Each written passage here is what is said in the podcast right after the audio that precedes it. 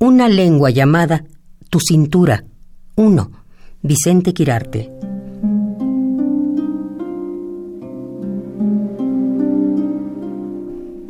Por favor, no me perdone.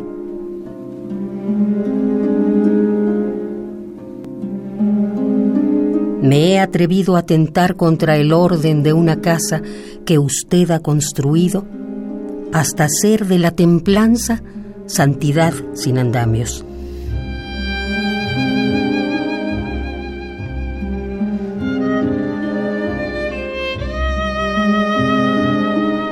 Si existieran, las culpas están bien repartidas.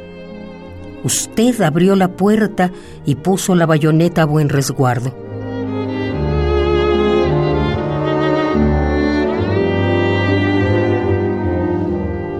Piense que si le dimos otro uso a sus muebles o a su alfombra y supieron de ayes nunca oídos, ese esplendor fugaz los bautizó de nuevo.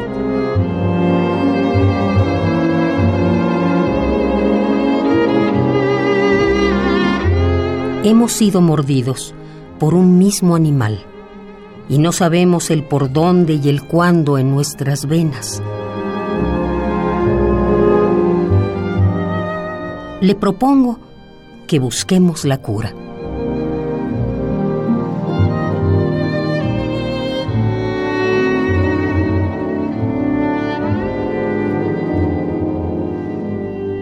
Una lengua llamada tu cintura. 1. Vicente Quirarte.